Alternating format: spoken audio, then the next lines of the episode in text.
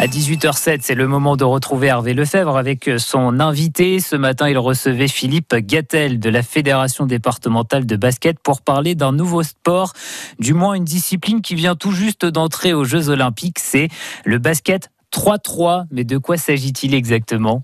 Bah de 3-3, donc euh, bah, comme certains ont pu le découvrir euh, au JO il y a quelques semaines, c'est une nouvelle discipline en effet qui a une, réellement une dizaine d'années, euh, 11 ans, on en parlait tout à l'heure Hervé, euh, et donc qui se développe, une discipline nouvelle, ludique, mais il faut technique, physique, parce qu'on va peut-être en parler tout à l'heure, il y a des, des règles ou qui change du 3 du 5-5 pardon.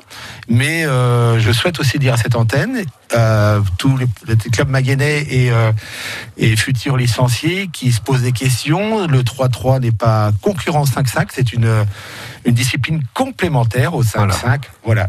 3-3 parce que bon on n'a pas dit l'essentiel hein, c'est 3 contre 3 hein, voilà, voilà 3 contre 3 3 contre voilà, 3 vous avez 3. raison sur le terrain avec euh, souvent un remplaçant euh, donc euh, parce que du fait de la de la technicité, de la rapidité de cette de cette discipline, que je vous laissais une petite documentation, mais je rappelle si je permets de rappeler brièvement demi-terrain.